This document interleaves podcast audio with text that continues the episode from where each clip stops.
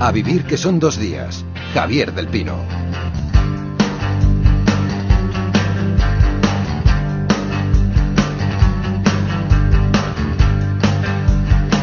Para la lectura, tipo que compartimos eh, con Óscar López. Óscar, ¿cómo estás? Hola, buenos días a todos. Y con Manu Verástegui. Hola, Manu. Hola, muy buenos días. Y Óscar, el próximo viernes es el Día de las Librerías. Eh, cuéntanos qué está previsto para la celebración. Bueno, pues estamos ya en la segunda edición de este Día de las Librerías, del 30 de noviembre. Pues eh, avisamos ya a todo el mundo que hasta las 22 horas esas librerías van a estar abiertas, la mayoría de ellas, que se van a aplicar unos descuentos del 5% en todas las compras. Y luego otra cosa muy importante es que van a haber cantidad de actividades, es decir, van a haber lecturas, van a haber encuentros con autores, evidentemente firmas de ejemplares, eh, cuentacuentos, coloquios, actividades de animación también para los más pequeños, en fin, que todo el mundo se anime a ir. Y una cosa que han hecho nueva este año es que los días 28, 29 y 30 de noviembre los libreros van a recomendar libros a través de Twitter. Hay un hashtag, lo digo para la gente que esté interesada, que es almohadilla Día de las Librerías y ahí los libreros van a responder a las peticiones de los, bueno, de los lectores de este país. Es curioso que fácil es encontrar buenos libros a través de las recomendaciones de los libreros, Hombre, son los grandes prescriptores, ¿eh? Bueno, siempre que coincidan con tus gustos, ¿eh? Porque esto hay que tener, tú tienes que tener como tu consejero ya localizado, ¿no? Igual que el taller del coche solo vas a uno. Exactamente, hay que tener tu librero. Bueno, y si no que escuchen el club de lectura. Exacto. Bueno, pues seguro que en esas librerías, igual que en este club, uno de los libros destacados va a ser el que nos ocupa hoy, Victus, de Albert Sánchez Piñol, publicado por La Campana. Si el hombre es el único ser que posee una mente geométrica y racional, ¿por qué los indefensos combaten al poderoso y bien armado? ¿Por qué los pocos se oponen a los muchos y los pequeños resisten a los grandes? Yo lo sé, por una palabra. Nosotros, los ingenieros de mi siglo, no tuvimos un oficio, sino dos, el primero, sagrado, construir fortalezas. El segundo, sacrílego, destruir fortalezas.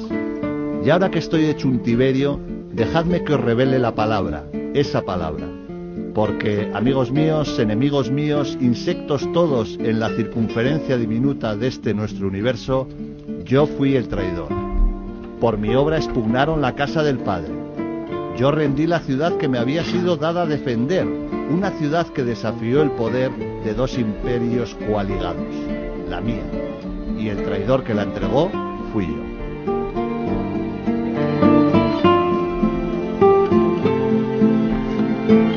Este texto que escuchábamos en voz de Juanma López Uchurriaga es la tarjeta de presentación de Victus, esa novela de Albert Sánchez Piñón. Hola Albert, ¿cómo estás? Hola, ¿qué tal? Hemos leído que te refieres a ese asedio que sufrió Barcelona en septiembre de 1714 como la tragedia perfecta. ¿Por qué esa definición? Sí. Bueno, porque cuando me documentaba, pues eh, leía con ojos no de político ni de historiador, sino de novelista, de narrador. Y claro, como relato es perfecto.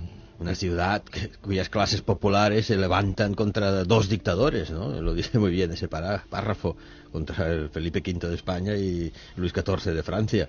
Y que contra todo pronóstico resisten, no lo reglado en aquella época, que era un mes, sino trece meses de asedio del ejército francés y español. Oscar, eh, cuéntanos hasta dónde se puede el argumento de este Victus. Bueno, pues es la historia de Martí Zubiría, es un personaje real, eso hay que decirlo, ya con noventa y pico de años redacta sus memorias a una secretaria con la que vamos a decir que mantiene una relación muy, muy peculiar. A través de esas memorias vamos a recorrer lo que, es lo, que es una buena parte de su vida, desde la infancia y hasta la guerra de sucesión española, que como sabéis y como comentabais, tuvo su apocalipsis final el 11 de septiembre de 1714 aquí en Barcelona. A ver, Victus es una novela histórica una novela histórica que está muy bien documentada, que ha bebido de, fuentes de la época. Es una novela también, y eso yo creo que es muy importante destacarlo, es una novela de aventuras que mm, cuando Sánchez Fiñol nos muestra pues a este Martí Zubiría ya nos habla de, de, un chaval que estudia para ingeniero real. Un, ingeniero real eran aquellas aquellos eh, personas que eh, fortificaban ¿eh? las ciudades, pero también sabían expugnar esas fortificaciones. ¿no? Bueno, pues él estudia para, para ser un ingeniero real Em, y eso convierte y hace que vivamos las aventuras bélicas de, de Martí Zubiría hasta llegar aquí a Barcelona. Pero esta novela es también, por ejemplo, una novela picaresca, yo creo que eso también hay que destacarlo. Y bueno, es muchísimas cosas más. decir que, pero lo importante para mí es destacar toda esa parte de la novela, ese último tercio, quizás el 50% de, de, la novela que tiene que ver precisamente con el asedio de Barcelona. ¿Cómo lo muestra él? ¿no? No, yo, yo, yo creo que lo, que lo más importante de la novela es a la hora, como muestra esa epopeya cómo lo que era una tragedia evidente porque se sabía que ese asedio iba a acabar como, como, como, acabó finalmente, cómo el pueblo barcelonés en este caso pues resistió durante un año un asedio que en principio debía durar solo una semana. ¿no? Yo creo que esa manera de mostrar lo que tiene Sánchez Piñol hace que sea una novela estupenda también. A, ver, ¿tienes algo que añadir? Hombre, es que no, porque me ha dejado también. Ah, vale, pues entonces, entonces lo dejamos ahí. Si queréis cerramos el asunto. no, pero es tú, ¿a ti te, te, complace esa definición al ver novela eh, de aventuras más que novela histórica? Bueno, yo creo que una cosa no excluye la otra, ¿no? De hecho, es que creo que casi siempre van muy unidas, una novela que, de temática histórica y que sea del género de aventuras. Yo creo que, que sí, que se ajusta bastante bien. Eh, no es un libro de historia, para eso están los libros de historia. Esto es sobre todo una novela sí, histórica y muy bien documentada. Claro. Y el género de aventuras es que es perfecto, ¿no? Porque es una novela épica. Y creo y, que y hay que reivindicar la épica claro, y que claro. ese asedio fue algo extraordinario que, bueno, es que como lo demuestra que todos los intelectuales de la época lo comentaron. Voltaire mismo se refiere en, en, en, en varios textos al asedio de Barcelona en 1714 como advertencia a los tiranos de que no tienen que oponerse nunca a un pueblo decidido de, a defender su libertad.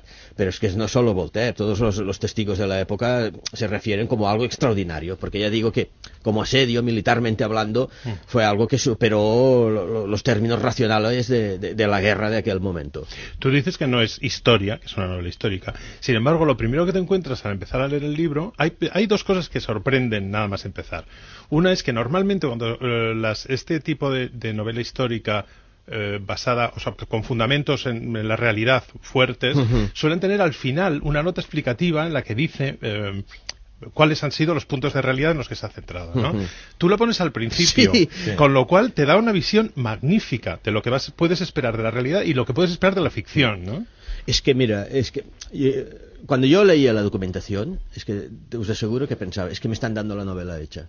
Porque es tan increíble, me a eso me refería con la tragedia perfecta. Es que os aseguro que hay incluso diálogos entre personajes, re, que fueron históricos, que lo único que he hecho es un arrastrar desde, de, desde las fuentes documentales y modificar la puntuación de época. Pero ya está.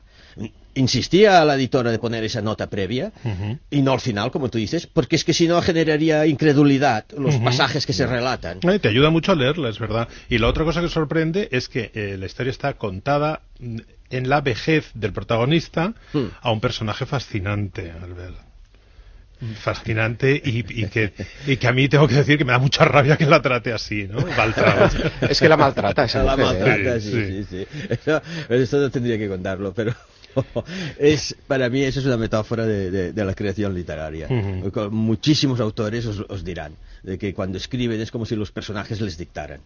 Y que como autor tú lo único que tienes que hacer es dirigir la batuta y controlarlos pero dejar que se expresen pues un poco va por aquí ¿no? uh -huh. ver, muchas veces hay gente que cree que no es que el protagonista es el alter ego del autor no no en este caso no en este caso os aseguro que el alter ego del autor es esa pobre Waltraud a la cual Martí Zubiría le dicta sus memorias hay una palabra que está presente al ver a lo largo de la novela que sobrevuela la vida de Martí Zubiría sí. el mister ¿Qué, ¿Qué, es el mister? Cuéntanoslo. Bueno, eso queda dentro Hombre. Mira, no, a ver, la referencia es en todo el primer tercio de la novela las técnicas de poliorcética, es decir, como ha dicho muy bien Oscar, cómo se asediaba y cómo se fortificaba una ciudad o una fortaleza. Eh, los eh, ingenieros militares eran la élite de la élite de, de, todos los ejércitos del mundo, porque en aquella época, por cada batalla campal, había de 10 asedios. Por eso era tan importante la labor de los ingenieros cuando estudias lo que hacían, es que ves que es una racionalidad absolutamente pura, depurada. ¿eh? Las, por eso hemos adjuntado tantas láminas en el libro,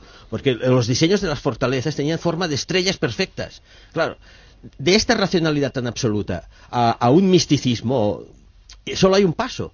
Porque hostia, ves aquí que hay algo como espiritual, ¿no? En ese hecho de, construir defensas perfectas para defender las casas de, de, los hombres y las mujeres. Bueno, a partir de aquí el mister. Pensad que de estos ingenieros, en buena parte se derivó ¿quién? La masonería. Claro. Fijaos que los mismos instrumentos que usaban los ingenieros, esos son los que usan en su simbología los, los masones, uh -huh. y son sus precedentes inmediatos. Por eso, narrativamente, tiene tanto valor este hecho de, de, de, lo más racional ligado a lo más simbólico. Y de aquí, haciendo de bisagra, está el mister. Esta novela llama la atención por muchísimas cosas. Ahora, oyendo hablar a Albert, eh, ya sabemos también que esta novela, entre otras muchas cosas, es una novela sobre el arte de la guerra, ¿no? Lo que llama la atención es la manera como él lo explica, porque por eso yo comentaba antes que tenía mucho de novela de aventuras, porque uno eh, va viviendo todas esas, esas fortificaciones y el hecho de expugnar esos asedios como si fuera un- una gran aventura. Pero a mí hay otros elementos que me llaman especialmente la atención. Es evidente que pasamos por conflictos bélicos como el de Almansa, como Tortosa, pero hombre, el asedio de Barcelona tiene un peso capital y fundamental. Y ahí en ese asedio yo creo que hay que reivindicar una figura. Es decir, porque aquí el protagonista, Martí Zubiría, que como os decía antes es un personaje real, no deja de ser en el fondo un mezquino y un cobarde. Aquí el gran protagonista para mí es Antonio de Villarroel, Sí. al que mucha gente desconoce. Aquí en Barcelona hay una calle, pero es lo único que sabemos casi de él, ¿no? Y tú nos das a conocer a un personaje que es capital en este asedio. Que es Un castellano, además. Efectivamente, y un personaje además, Javier, que, que fue borbónico antes, es decir, que, de- que defendió a los borbones y luego cambia de bando, ¿no? Yo creo que es un personaje que cuando me lo encontré dije, hombre, sé, que realmente qué descubrimiento, ¿no? Villarroel es esto, es un personaje. Él nació en Barcelona, pero casualmente, digamos, porque su padre también era militar y estaba destinado en la ciudad. Pero su formación cultural y su vida se fue- era castellana porque vivió fuera de- de Cataluña. Y bueno, durante la guerra, es que es así. La primera mitad de la guerra de sucesión la hizo en el bando borbónico. Hasta 1710, donde por motivos eh, que no acaban de quedar del todo claro, él cambia de bando. Y hasta al extremo de que en 1713 es nombrado comandante de las tropas barcelonesas que tienen que resistir al asedio de los ejércitos borbónicos. Claro, es que es una, una gran paradoja, ¿no? Porque te encuentras que el defensor de la capital de los catalanes contra los ejércitos borbónicos, de hecho, fue un castellano. Oye, Pero no el- solo eso, es que llegó al extremo de sacrificarse, porque tres días antes del asedio, él dimite del cargo.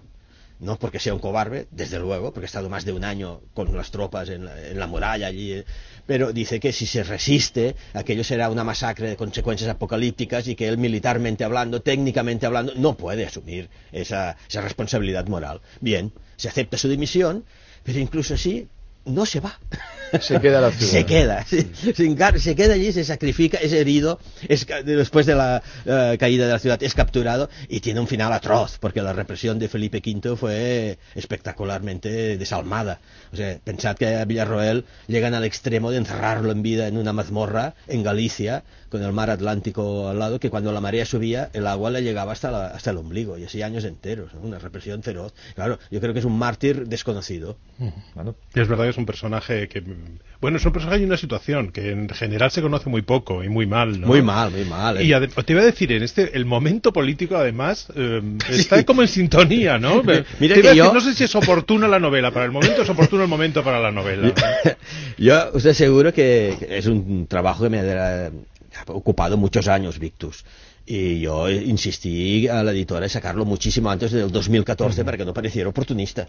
Pero claro, es que sale el Y viene a 2012 tomar. y llega la manifestación de un millón de personas y parece que lo hayas hecho a propósito, ¿no? Pero mira, es, eh, va, va como va las oye, cosas. es, es novela escrita en castellano, creo, ¿no? Sí, sí, sí, Originalmente. Esto fue una decisión consciente. No.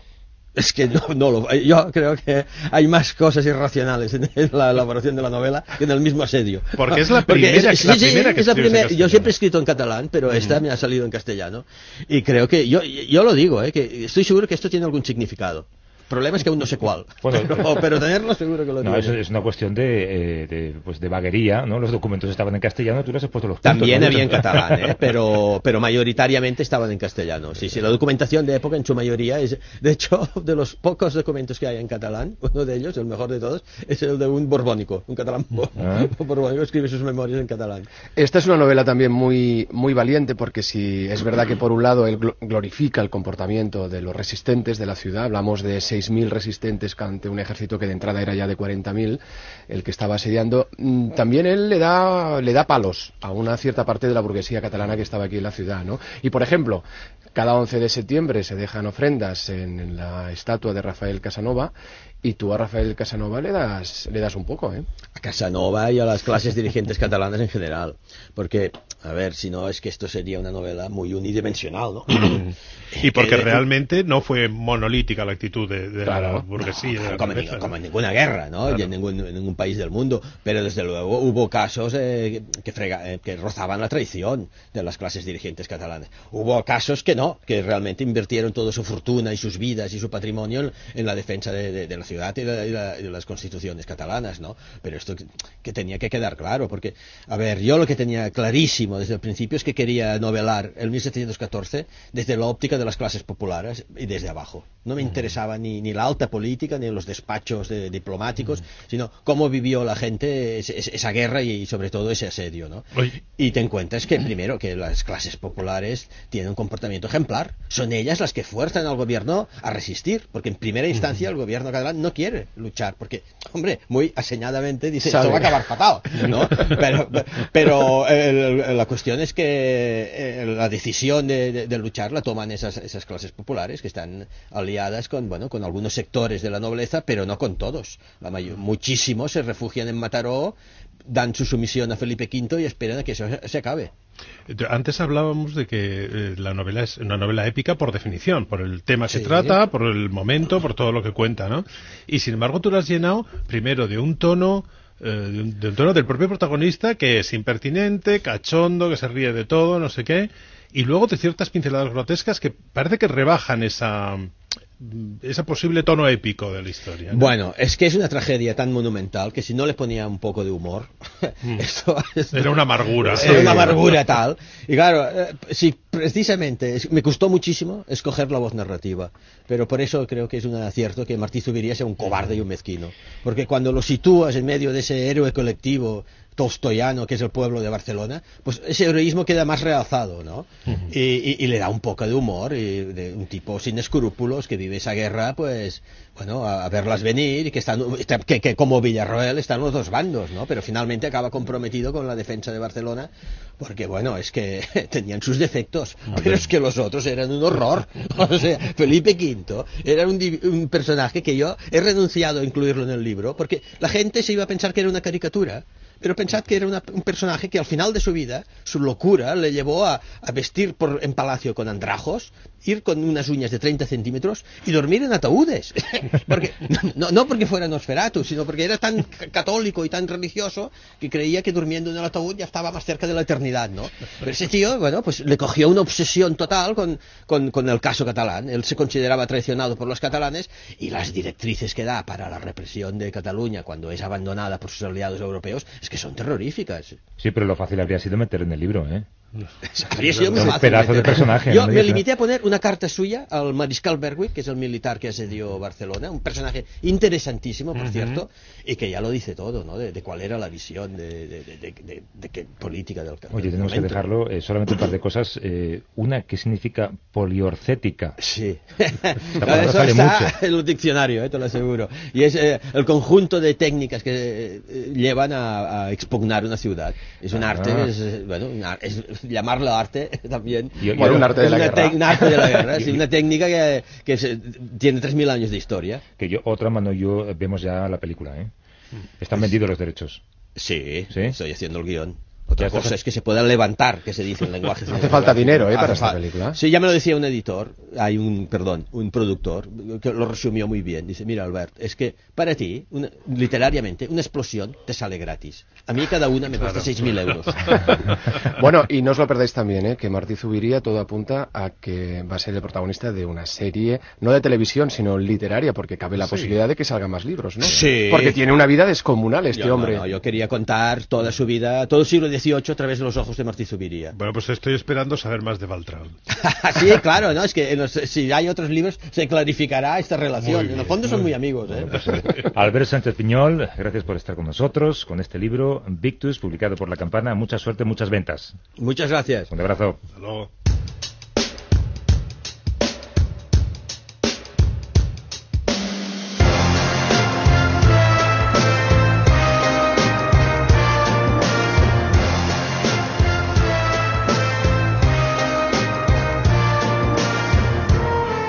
Gentlemen, this is Carl Phillips again, out at the Wilmot Farm, Grover's Mill, New Jersey.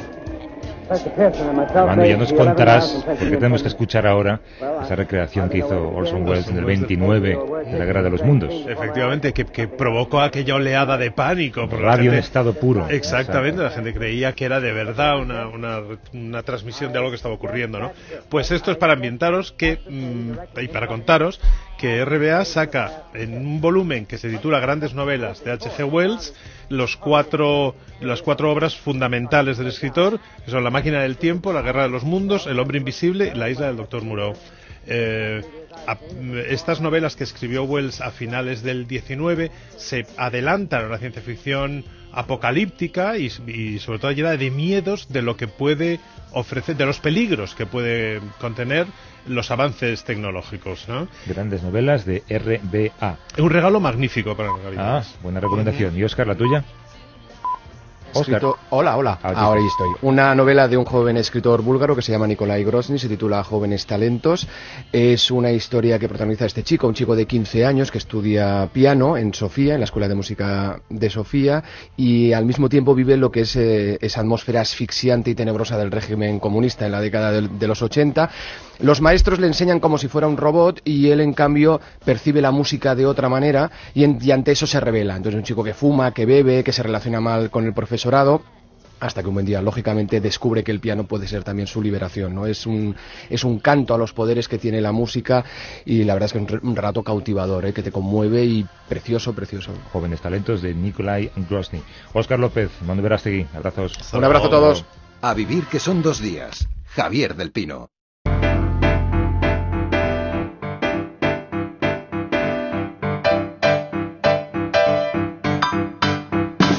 When you were here before, couldn't look you in the eye.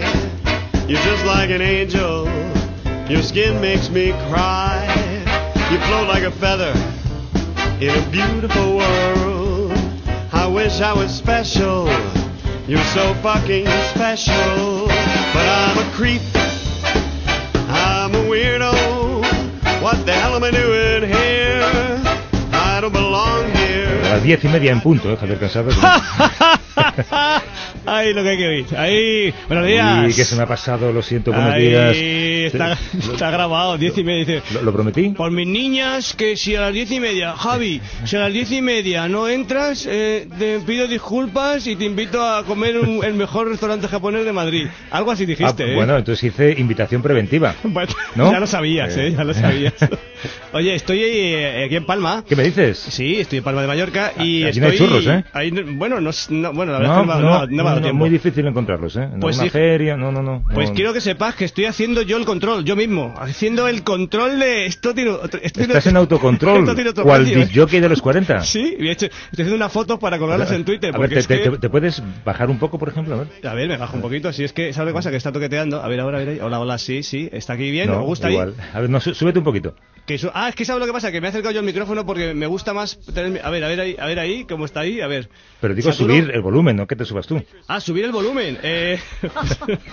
vamos a ver, es que soy nuevo, vamos a ver. Dijo- A ver, a ver, Bueno, ahí, ahí, eh, Augusta Javier, ahí. que aquí está muy bien, perfecto. Ponte un poquito más de brillantez en la ecualización, si no te Venga, ya. importa. Esto, esto tiene otro precio esto ya. Eh, ¿Está listo?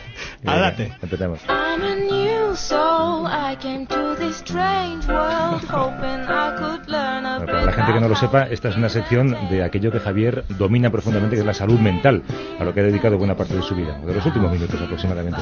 Eh, los oyentes pueden llamar para preguntarte lo que quieran. Javier, eh, llaman Sí. mucho, dejan muchos mensajes, algunos son muy variopintos y te los reenviaremos. Eh, pero hoy, si alguien quiere hablar contigo, preguntarte cualquier duda, o charlar, o procedimientos, terapias que tú usas, eh, Sí. ¿a qué teléfono, Paqui? Al 902 14 60 60 y hoy le vamos a pedir pues precisamente eso, que nos cuenten qué es lo que les funciona para relajarse, para sentirse mejor, si toman algo algo legal, si practican Ah. algún método. Como si toman algo legal, o de verdad. si es que conocía ahí, y sabía que, que ibas a meter la puntilla por ahí. ahí lo has fastidiado. Iba bien, pero a decir legal ya.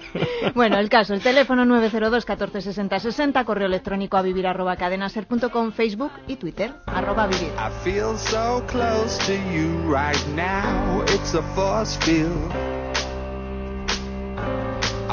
Y aquí, Javier, tú nos abres eh, un mundo nuevo para nosotros, con técnicas, Sí, con hay, hay una realidad paralela, una, exacto, sí, una sí. realidad que es realidad, que que es que no tú, es y entelequia. alguien más, pero Es- sobre todo tú.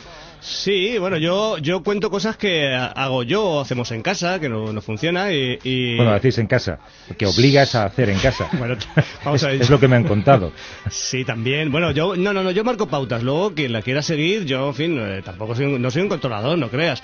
Pero, el, el- por ejemplo, hoy quería, quería que, que habláramos del, del Reiki, que es una, una disciplina que, que cada vez se está, se está imponiendo más y que es muy beneficiosa. A ver, cuéntanos, ¿qué es el Reiki? No. El- pues el Reiki, eh, así, grosso modo, es una especie de, de imposición de manos, de, de- energía, de energía, energía eh, calor, de energía de- del, del- del otro, digamos. Eh, a, mi, a mi mujer, que practica Reiki, que es reikiitista, reikiadora, no sé cómo decir, cuál es el, cuál es el adjetivo, reikititaloda, reiki, reikian- Re- reikiadora, me parece. Reikiadora, Reikiadora. pues vale. Pues el, ella O está no, ahí- reikiajista, no masajista, pues, Bueno, puede ser, sí, sí. Eh, pues el, ella que un día que yo volví a casa con un dolor de cabeza potente, pues en fin, no es que me, que me curara el dolor de cabeza, pero me alivió un montonazo simplemente poniéndome las manos a una distancia de, del donde sentía yo el dolor. Ah, sin tocar. No, no, sin tocar, claro. Sí, sí, es una Uh. cuestión de energía, de, de pura energía, de cal- energía y calor. ¿Nunca te ha pasado que te pones algo caliente en alguna parte de tu cuerpo que te duele y te, te, te sientes mejor? Pues Bueno, algo, sí. algo de ese estilo. Vamos, quiero decir, yo lo explico de una manera poco científica. Pero con las creo. manos parece como un, no sé. No, sí, parece que es esotérico, pero no, es- adivino, pero no, Sí. pero no, no, no, no, no funciona. O sea, no es, ya te digo, no es algo que diga, no, es que, es que soy, soy un chamán. No, no, no. Vamos a ver, yo, yo, yo creo en los chamanes, pero yo, o sea, ya, yo cada uno, cada uno Bueno, tú crees en hablar a Kurcix, así que no chamán, no digo nada. John Curtin es presidente de la Fundación eh, Sauce y presidente de la Federación Española de Reiki. Hola John, ¿cómo estás? Hola, buenos días. Que lo explique él, ya verás. ¿Es Sauce o SOS? Porque tú eres Sauce, inglés. sauce, sí, sauce. Eres inglés, Sí, ¿correcto? sí, sí, sí, Pero sauce del árbol. Toda la vida en España. Llevo 27 años ya. Muy bien. Bastante. Oye, eh, ¿la definición que ha hecho Javier es correcta? Casi. A ver, matiza. Sí, no, el- el- efectivamente, pues el Reiki es una terapia energética. eh, yo siempre lo explico es que es como la acupuntura, pero sin las agujas. Bien. Entonces, lo que hace una persona que practica Reiki, pues, por ejemplo, tu mujer, es que ella está eh, cogiendo una energía externa eh, y canalizándola a través de ella. Entonces, con la acupuntura viene el chino, te clava la aguja donde está la energía bloqueada y, y libera la energía bloqueada para, para que fluya, ¿correcto? Sí. En cambio, con Reiki, eh, pues la persona canaliza Reiki a través de, de sus manos y es la energía externa que está canalizando que libera esa energía bloqueada. Eh, en este- perdón, en esta expresión de viene el chino y te clava la aguja, denoto una cierta competición en estos sectores laborales. No, al revés, ah, yo me hago eh, acupuntura pues todos los meses, eh, porque para ciertas cosas pues la acupuntura funciona muy bien, pero lo, lo digo con, con- con cierto tono porque duele. Claro, en el- cambio, el Reiki no duele. Lo que tiene en contra un poco el Reiki, cuando lo explico, es que claro, mi mujer dice, Elena dice, no, es que claro, es que es una, una energía cósmica que yo te, te traslado a ti, claro, entonces cuando empiezas a decir palabras como cósmica, ya digamos ¿Qué has hecho que... con Elena?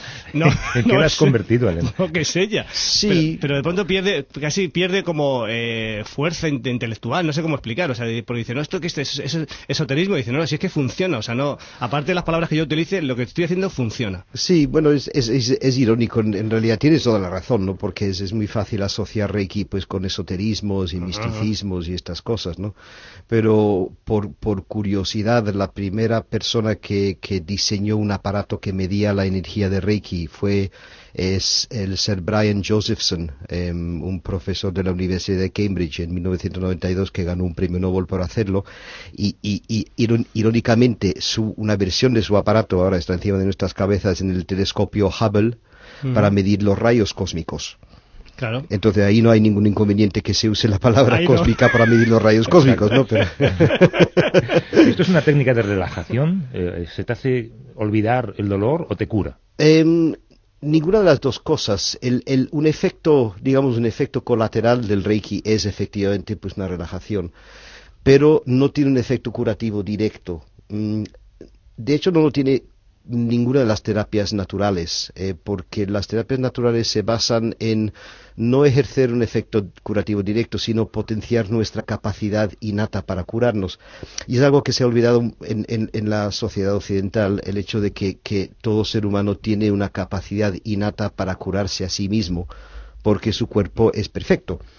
Eh, Lo único que necesitamos es las herramientas para permitir que, digamos, esa perfección salga a la superficie y lleve a cabo la, curación. Pero en realidad lo que ocurre es que nosotros nos, nos curamos nosotros mismos.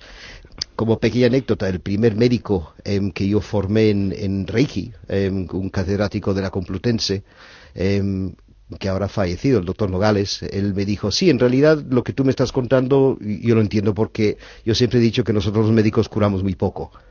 Ponemos los medios y el, y el paciente se cura solo. Claro, es lo que se dice siempre perdón, de la- las defensas, ¿no? De que hay que aumentar las defensas, las defensas, las defensas, ¿no? Esto también es un poco para... Eso es. También sirve para aumentar las defensas de este ser humano, claro. Sí, sí, sí, efectivamente, para las defensas, pero también la- la- la- nuestra capacidad eh, autorregenerativa. O sea que el cuerpo que tú tienes ahora, por ejemplo, no es el cuerpo que tenías hace siete años. No, Cada célula... No, ¿no? pero Hay para bien, eh, cosas para que bien. recuerdan que era el mismo, Sí, ¿no? para bien. Quiero decir que cada célula en tu cuerpo se Ah. reemplaza aproximadamente cada siete años. Entonces tu cuerpo se regenera por completo cada siete años.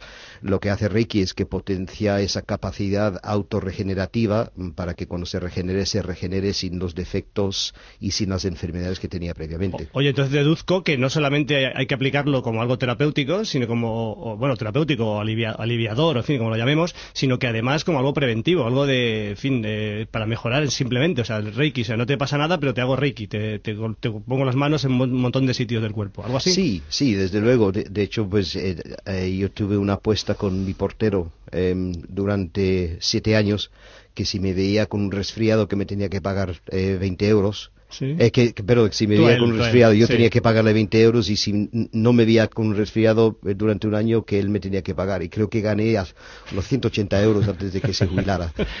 Oye, te, te llama Javier María de Arganda. María, ¿cómo estás? Hola. Hola María, días. hola María de Arganda. ¿Te vas tu apellido o es la ciudad donde vives, el pueblo donde vives? No, no, no, es el pueblo donde vivo. Vale, vale, vale.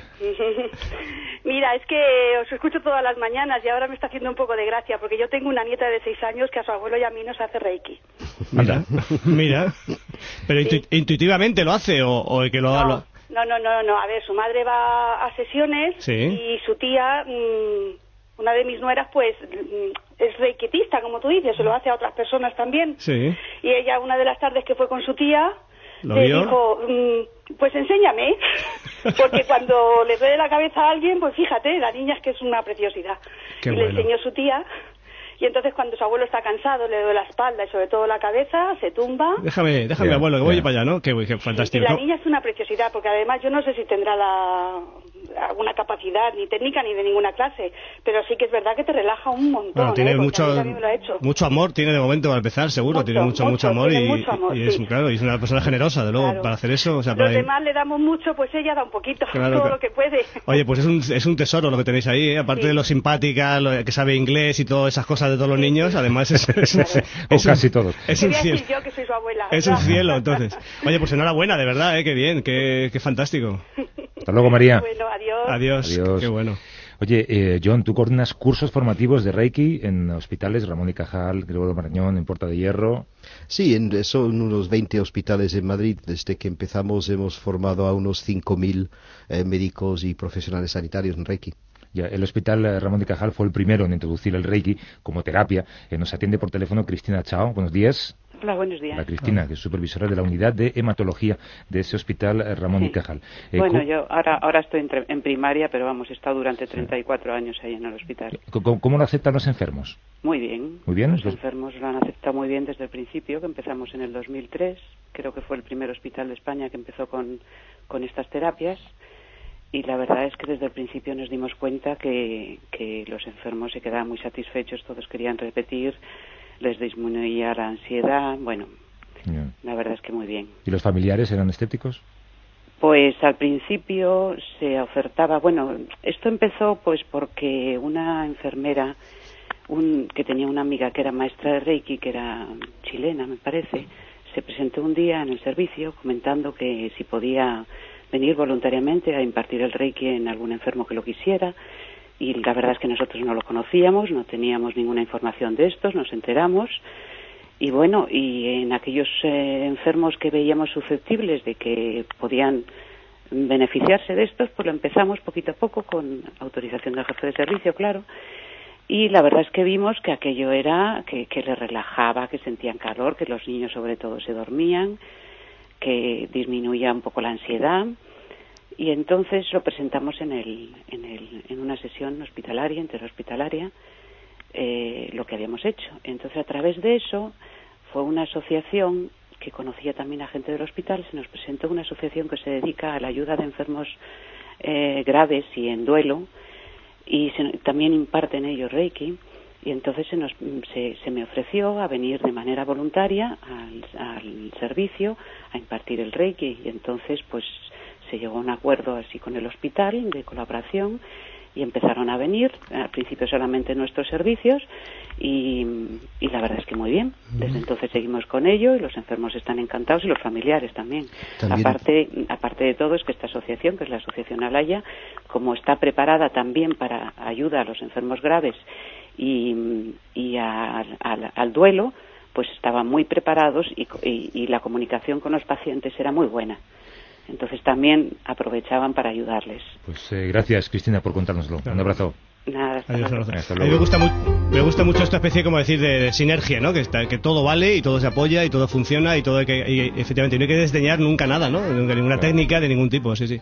Sí, porque lo que contaba esta mujer, ¿no? Que de repente llegue alguien a un hospital y diga, quiero hacer esto, sin tocar, quiero, Quiero curar". poner las manos aquí y Hombre, lo, ostras, lo- lo que ella no comentó también, que seguramente por modestia, es que ella ha hecho un magnífico, un- una magnífica labor en, en documentar esto y ha presentado un estudio que demuestra un 100% de satisfacción, de niveles de satisfacción en los pacientes que reciben sesiones de Reiki en Ramón y Cajal. Y presentó el estudio en, el- en un congreso de oncología, o sea que, que ella, pues, como digo, ha hecho Está un, labor, ¿no? un labor de investigación muy Ujú. bueno también. Oye, vamos a la parte práctica. ¿Cómo se hace Reiki, John? Se hace Reiki, Por ejemplo, bueno, un dolor de cabeza. Sí, un dolor de lo que se queja mucho este equipo. Bueno, pues eh, un dolor de cabeza, pues lógicamente te aplicas la mano en la cabeza. Am, lo que pasa es que, que, que normalmente dolores puntuales como dolores de cabeza suelen tener una causa pues más profunda. Quiero decir que un dolor de cabeza se considera un síntoma. eh, y no una enfermedad en sí, eh, por lo cual te está diciendo que hay algo más y el dolor de cabeza es como una señal de alarma. Eh, normalmente, por mi experiencia con vosotros, pues que nosotros tenemos mucho contacto con, con los medios de comunicación en la fundación y vienen pues muchos periodistas eh, a, a recibir sesiones de Reiki. El estrés es el factor fundamental. Entonces, si no le haces caso a tu cuerpo cuando te dice descansa, tómatelo con calma, pues tu cuerpo sí, mm, empieza hablándote pero termina gritándote. Te avisa, te avisa, te avisa hasta que te, efectivamente, hasta que te golpea un poco, sí. Sí, entonces lo suyo es pues pues eh, mirar un poco maneras de, de solucionar el estrés y ahí es donde entra el Reiki. Pero lo que hace el el- Reiki es, es que produce una sensación de, de- de relajación y de bienestar Em, y también te cambia de chip a largo plazo. Em, también te cambia de chip porque te tomas las cosas con más calma. O sea que yo lo he vivido en mis carnes. porque yo antes era mm, empresario de informática, tenía una empresa de, de informática y yo era una de esas personas que decía que a mí el estrés me venía bien porque me ponía las pilas. vale. Em, pero con los años me, me he dado cuenta de que no, que el estrés me estaba matando. De hecho, tú empezaste con el Reiki por una experiencia traumática personal, ¿no? Efectivamente, sí, me diagnosticaron una enfermedad incurable, eh, una parálisis facial severa, eh, que me quedé literalmente con media cara. Me dijeron, tanto en Inglaterra como en España, que, que eso es lo que hay, que me tenía que acostumbrar con, con mi- a mi media cara. Y, em- y empecé a recibir sesiones de Reiki como paciente y mi sorpresa, digo mi sorpresa porque yo en- hay que mantener que en esa época para mí la gente que practicaba Reiki pues ten- estaban en, en- en un departamento de mi mente asociado con gente con túnicas blancas, sandalias, claro, incienso y cantando Om. O Sí, sea sí, que- sí, sí. Pero a mi sorpresa pues la parálisis desapareció en tres meses. Y a continuación pues pensé pues, pues, algo hay, por, mucho que yo lo niegue y por mucho que piense que, que son unos hippies pirados pues La re- la realidad está ahí, sí, es que algo está- está funcionando sí. porque mi parálisis que me, me dijeron que era incurable pues desapareció en tres meses Pero escucha, yo, yo, yo me hago también autorreiki. Yo me, cuando me duele un poco la garganta, en fin, que estoy un poquito sobre que sobreexcitado, de la- me, duele algo, me, Mm. pongo, me pongo yo las manos yo mismo, du- durante un rato me relajo y funciona. O sea, de luego es, digamos, no me cura, insisto, no me, no me quita el dolor, pero Sí. me, me alivia muchísimo, muchísimo, muchísimo. Hombre, hombre, todos podemos canalizar nuestra propia energía. Eso es. Em, y, y de hecho todos tenemos esa capacidad. Lo que pasa es que, que no es Reiki. Eh, No, no, es, Reiki es cuando canalizas energía que viene de, De o- de fuera. otro, sí, sí, sí, sí. Eso es la diferencia. Pero hay, hay técnicas como Qigong, como Tai Chi, el Kiko es una técnica china, por ejemplo, donde tú, tú manejas tu propia energía y, y puede ser muy eficaz. En la acupuntura, que es lo que haces con la acupuntura, manejas tu propia energía. O sea, la aguja que te clavan, pues mueve tu propia energía. Oye, solo una duda. Eh, ¿Hay impostores en esto del Reiki? ¿Se puede ser un Reiki sin tener, yo qué sé, pues el título o el certificado? Claro, claro, y es un es un problema, eso es un en- el problema que tenemos en España es que pues hasta ahora ningún gobierno ha, ha realmente afrontado la regulación de las terapias complementarias como como se debe. Em, Reiki legislativamente no existe, jurídicamente no existe, por lo cual cualquiera con Photoshop y una impresora pues puede colgar un cartelito diciendo soy terapeuta de Reiki y no le puedes hacer nada porque como Reiki no existe legalmente, pues entonces no hay ningún tipo de control. Esa es un poco la razón que nosotros formamos hace unos años la Federación Española de Reiki, que actualmente cuenta con 3.000 miembros.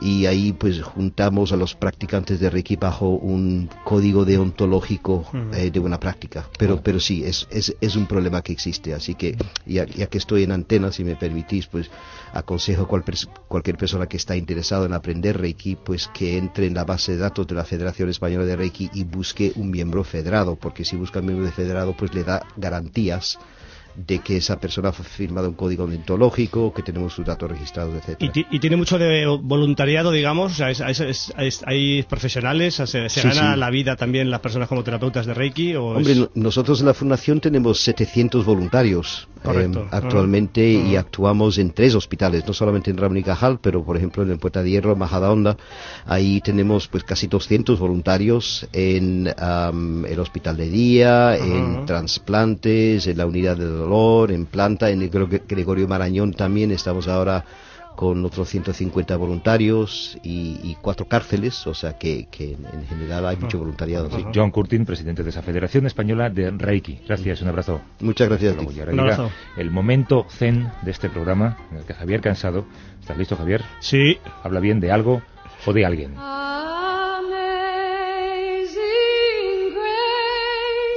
Pues eh, quiero hablar bien de una cosa que es, es muy polémica. Yo sé que me voy a ganar muchos enemigos por hablar bien de, de, al- de alguien, de un tipo de, de un tipo de personas que, en fin, yo creo que en nuestra sociedad están un poquito arrinconados. Ay, ay, y, ay, ay, ay, ay. Sí, de verdad, es algo, son gente que existe, que están ahí. Está la cosa muy mal para hablar de esto. ¿no? Sí, están ahí y, y los demás, le, digamos, desdeñan su trato y, y les tratan con mucha dureza. Me refiero a la, a la gente friolera, ¿no? A la gente que, que tiene frío, que de pronto todo el mundo está muy bien y de pronto dice, no, no, yo tengo frío. Y dices, pero, pero ¿cómo puedes tener frío? Sí, tengo frío. Soy una... No, no, no. no. Bueno, a lo mejor Artur Mas también es friolero, pero vamos, entonces hablaría bien de él. Porque él dices, claro, es que yo, yo tengo frío. Dices, pero vamos a tener frío si hace 20 grados. Ya, pero yo tengo frío. Entonces me gusta, quiero hablar bien de estas personas que eh, se, se- se oponen a los demás, a un, digamos, a un consenso, sobre, en este caso sobre la temperatura, y de una manera aislada se rebelan y dicen, no, señores, yo tengo frío y lo reconozco, soy un friolero. Pues mal sobre los frioleros. Perdón, bien sobre los frioleros. Mal sobre Bien, Javier. quiero hablar mal sobre la gente la gente esta que dice, pues, pues, ¿cómo puedo tener frío? ¿Pero cómo puedo tener frío si hace 20 grados? ¿Pero. ¿cómo, cómo, cómo puedo tener frío? Y lo, esa misma gente que te echa en cara, no hablo de mí, cuidado, ¿eh? Esa gente que te echa en cara a los demás que son frioleros y dice, ¡ay, qué calor hace! ¡Ay, qué calor hace! Pon el, pon el aire acondicionado, ¡ay, qué calor! ¡Ay, Dios mío, qué calor! ¡Ay, qué calor! ¡Ay, qué calor! Hablo mal de las personas que echan en cara a los otros ser frioleros y luego ellos en cuanto hace calor se agobian. Hablo muy mal de estas personas. Ya sé que voy a gra- granjear muchos enemigos, lo sé, soy consciente, pero por favor, bien los frioleros, mal los calenteros, no sé cómo llamarles. Bueno, pues eh, hora 14 tiene un economista de cabecera, a vivir tiene un druida de cabecera. Me Javier gusta, Cansado. me gusta eso. Estás, eh, Estoy en Palma, estoy en Palma. Estás en Palma, traernos una ensaimada, aunque sea de las del aeropuerto, hombre. Nosotros una- un año Los hicimos aeropuertos una- son como que se te ha olvidado o, o que no quieres no. traerla, pero al final la traes. Eh, no, hicimos una performance, Fabián y yo, un- una performance en Madrid, compramos ensaimadas y vinimos a Palma con ensaimadas. Y la gente flip, en el aeropuerto la gente flipaba. Venga, hasta el sábado. te veo por aquí. Adiós, Adiós. hasta luego.